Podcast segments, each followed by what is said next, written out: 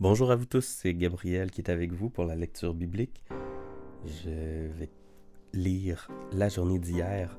Encore une fois, désolé pour le problème technique qui nous a empêché de faire les euh, lectures les quelques derniers jours. Nous nous reprendrons certainement euh, en début de semaine. Donc aujourd'hui, nous lisons dans la version français courant et euh, la lecture est dans 2 Samuel 13, les versets 1 à 39. Voici ce qui se passa par la suite. Absalom, fils de David, avait une sœur ravissante qui s'appelait Tamar. Amnon, un autre fils de David, en tomba amoureux. Amnon était si tourmenté par son amour pour sa demi-sœur, Tamar, qu'il en devint malade. En effet, il lui semblait impossible de l'approcher, car elle était encore vierge. Mais il avait un ami très avisé, Yonadab, fils de Shama et neveu de David. Yonadab lui demanda Prince, pourquoi donc es-tu si déprimé chaque matin? Ne veux-tu pas me le dire C'est que je suis amoureux de Tamar, la sœur de mon demi-frère Absalom. Répondit Amnon. Eh bien, suggéra Yonadab, couche-toi sur ton lit et fais semblant d'être malade. Lorsque ton père viendra te rendre visite, tu lui diras Permets que ma sœur Tamar vienne me faire à manger. Elle préparera de la nourriture devant moi, sous mes yeux. Elle me la présentera elle-même et j'en mangerai. Amnon se coucha donc et fit semblant d'être malade. Le roi vint lui rendre visite et Amnon lui dit Permets que ma sœur Tamar vienne confectionner devant moi deux petits gâteaux. Elle me les servira elle-même et je les mangerai. David fit dire à Tamar chez elle Va chez ton frère Amnon et prépare-lui à manger. Tamar se rendit auprès d'Amnon et le trouva au lit. Elle prépara de la pâte, la pétrit, confectionna des gâteaux sous ses yeux et les fit cuire. Prenant ensuite la poêle, elle les disposa pour qu'il puisse manger, mais il refusa. Il ordonna de faire sortir tout le monde et tous obéirent. Il dit alors à Tamar Viens m'apporter ces gâteaux jusqu'à mon lit. C'est là que tu me les serviras toi-même et que je les mangerai. Tamar prit les gâteaux qu'elle avait faits et les apporta jusqu'au lit d'Amnon. Au moment où elle lui présenta pour qu'il les mange, il la saisit en disant Viens au lit avec moi, Tamar. Non, Amnon, s'écria-t-elle, ne me fais pas violence. On n'agit pas ainsi en Israël.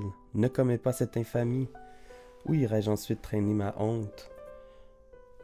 Et toi, tu passerais pour un ignoble individu en Israël. Voyons, parle-en plutôt au roi. Il ne refusera pas de me donner à toi. Amnon ne voulut rien entendre. Étant plus fort qu'elle, il la maîtrisa et la viola. Là-dessus, il se mit à la haïr profondément. Il la détesta avec plus de passion qu'il l'avait aimée précédemment. Il lui ordonna Va-t'en Non, cria-t-elle. Me renvoyer ainsi sera un crime encore plus grand que celui que tu viens de commettre. Mais Amnon ne voulut de nouveau rien entendre. Il appela son jeune serviteur et lui dit Qu'on expulse cette fille de chez moi. Verrouille bien la porte derrière elle. Le serviteur l'expulsa et verrouilla la porte. Tamar portait une tunique de luxe, comme en portaient habituellement les princesses avant d'être mariées. Elle répandit des cendres sur sa tête et déchira sa belle tunique.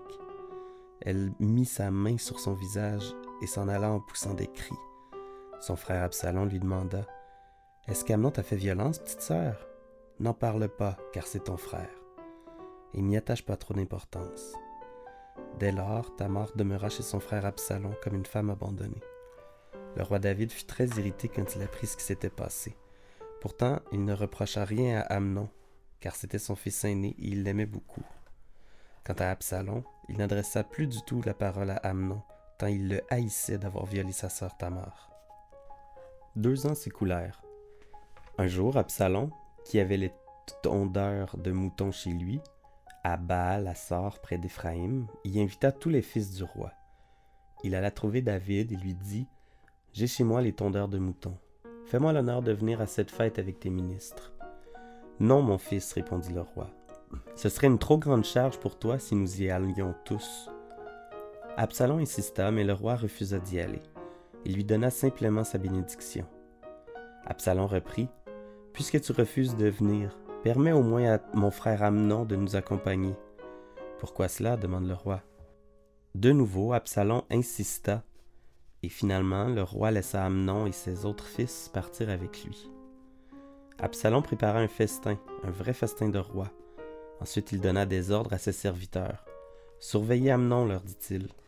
Quand le vin l'aura rendu bien joyeux et que je vous dirai frappez Amnon, tuez-le. Allez-y sans crainte, j'en prends la responsabilité. Alors courage, montrez-vous vaillant. Les serviteurs exécutèrent l'ordre d'Absalom et tuèrent Amnon. Aussitôt, les autres fils du roi se levèrent de table, montèrent chacun sur son mulet et s'enfuirent. Ils étaient encore en route lorsque David reçut cette nouvelle.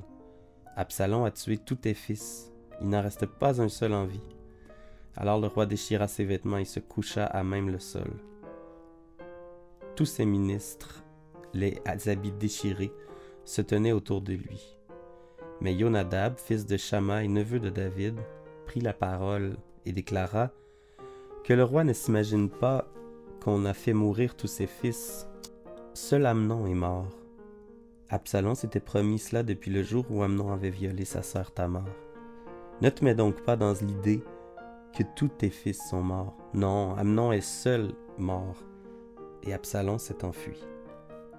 Le jeune homme placé en sentinelle aperçut soudain une troupe nombreuse qui descendait par la route de Horonaïm, au flanc de la colline.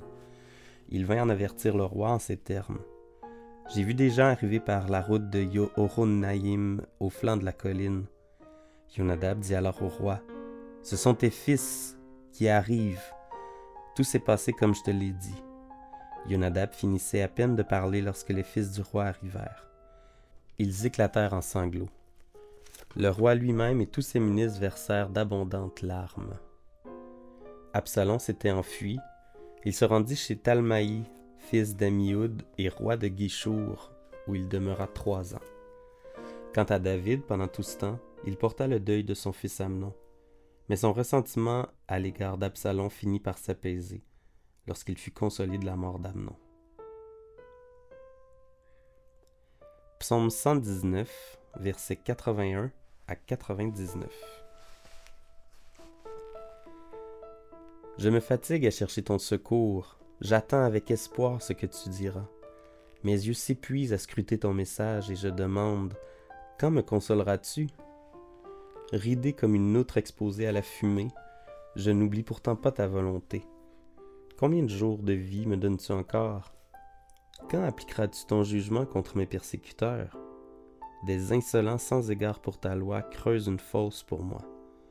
Tes commandements sont tout pleins de vérité. On me poursuit pour des faux motifs. Secours-moi. J'étais à terre, j'ai vu la mort de près, mais je n'ai pas abandonné tes exigences. Selon ta bonté, Rends-moi la vie pour que j'observe tes ordres. Seigneur, ta parole subsistera toujours. Elle a sa place éternelle dans le ciel. Ta fidélité dure de siècle en siècle.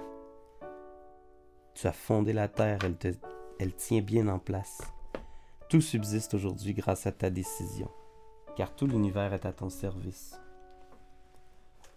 Sans ta loi, qui me ravit, la misère aurait eu raison de moi. Jamais je n'oublierai tes exigences, car c'est par elles que tu me fais vivre. Je suis à toi, sauve-moi, car je me soucie de tes exigences.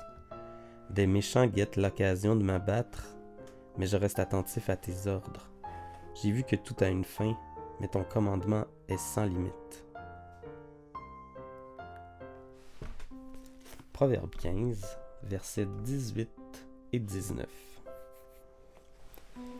Un homme coléreux provoque des disputes, un homme patient les apaise.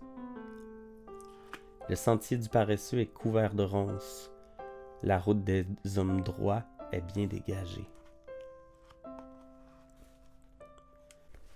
Et pour la portion dans le Nouveau Testament, on continue l'épître de Luc, versets 35 à 53 du chapitre 22. Puis Jésus leur dit, quand je vous ai envoyé en mission sans bourse, ni sac, ni chaussures, avez-vous manqué de quelque chose De rien, répondirent-ils. Alors il leur dit Mais maintenant, celui qui a une bourse doit la prendre. De même, celui qui a un sac, et celui qui n'a pas d'épée doit vendre son manteau pour en acheter une. Car je vous le déclare, il faut que se réalise en ma personne cette parole de l'Écriture. Il a été placé au nombre des malfaiteurs. En effet, ce qui me concerne va se réaliser.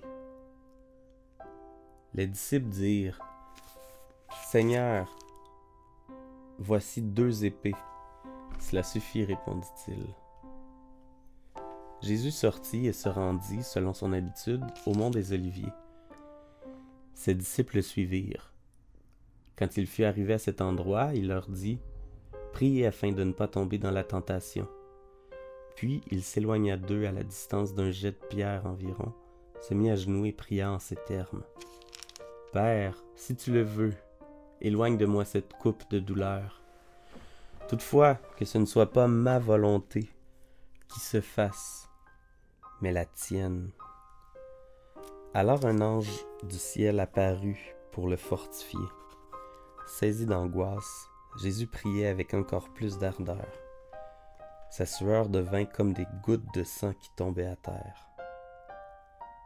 Après avoir prié, il se leva, revint vers ses disciples et les trouva endormis, épuisés de tristesse. Il leur dit, Pourquoi dormez-vous? Levez-vous et priez, afin que vous ne tombiez pas dans la tentation. Il parlait encore quand une foule apparut.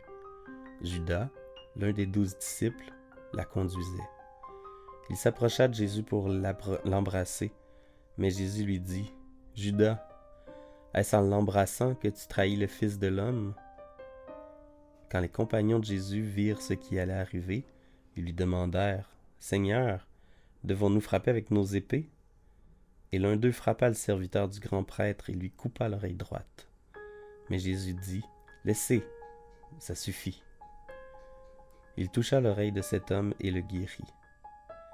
Puis Jésus dit au chef des prêtres, au chef des gardes du temple et aux anciens qui étaient venus le prendre. Deviez-vous venir armé d'épées et de bâtons, comme si j'étais un brigand? Tous les jours j'étais avec vous dans le temple et vous ne m'avez pas cherché à m'arrêter. Mais cette heure est à vous et à la puissance de la nuit.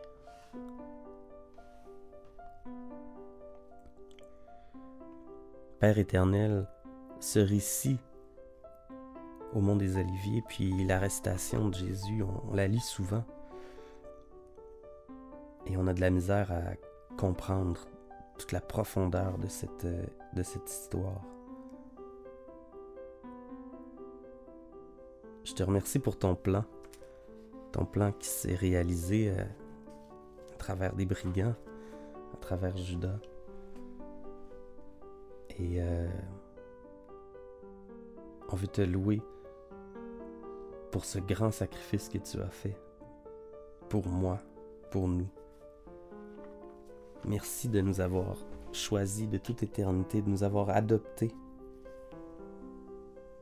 Que nous ayons pu goûter à ta grâce. Je te prie Seigneur de nous rendre la vie le psaume 103 dit que tu nous arraches à la tombe ou euh, à la fosse parce que nous étions morts au péché et tu nous as sauvés. Et comme le psaume 119 dit, rends-moi la bonté pour que j'observe tes ordres. Aide-nous à vraiment, à, vraiment nous, euh, nous contenter de ce qu'on a, nous ramener toujours à la Bible, nous ramener à ta parole pour que qu'on puisse apprendre à mieux te connaître et apprendre à mieux respecter tes, euh, ordonnances pour nous. Je te prie, Seigneur, que tu euh, bénisses la semaine qui commence aussi. Donne à chacun d'entre nous la grâce, et qu'on puisse être euh, comme des lumières au milieu de l'obscurité et qu'on puisse transmettre cette lumière aux autres. Amen.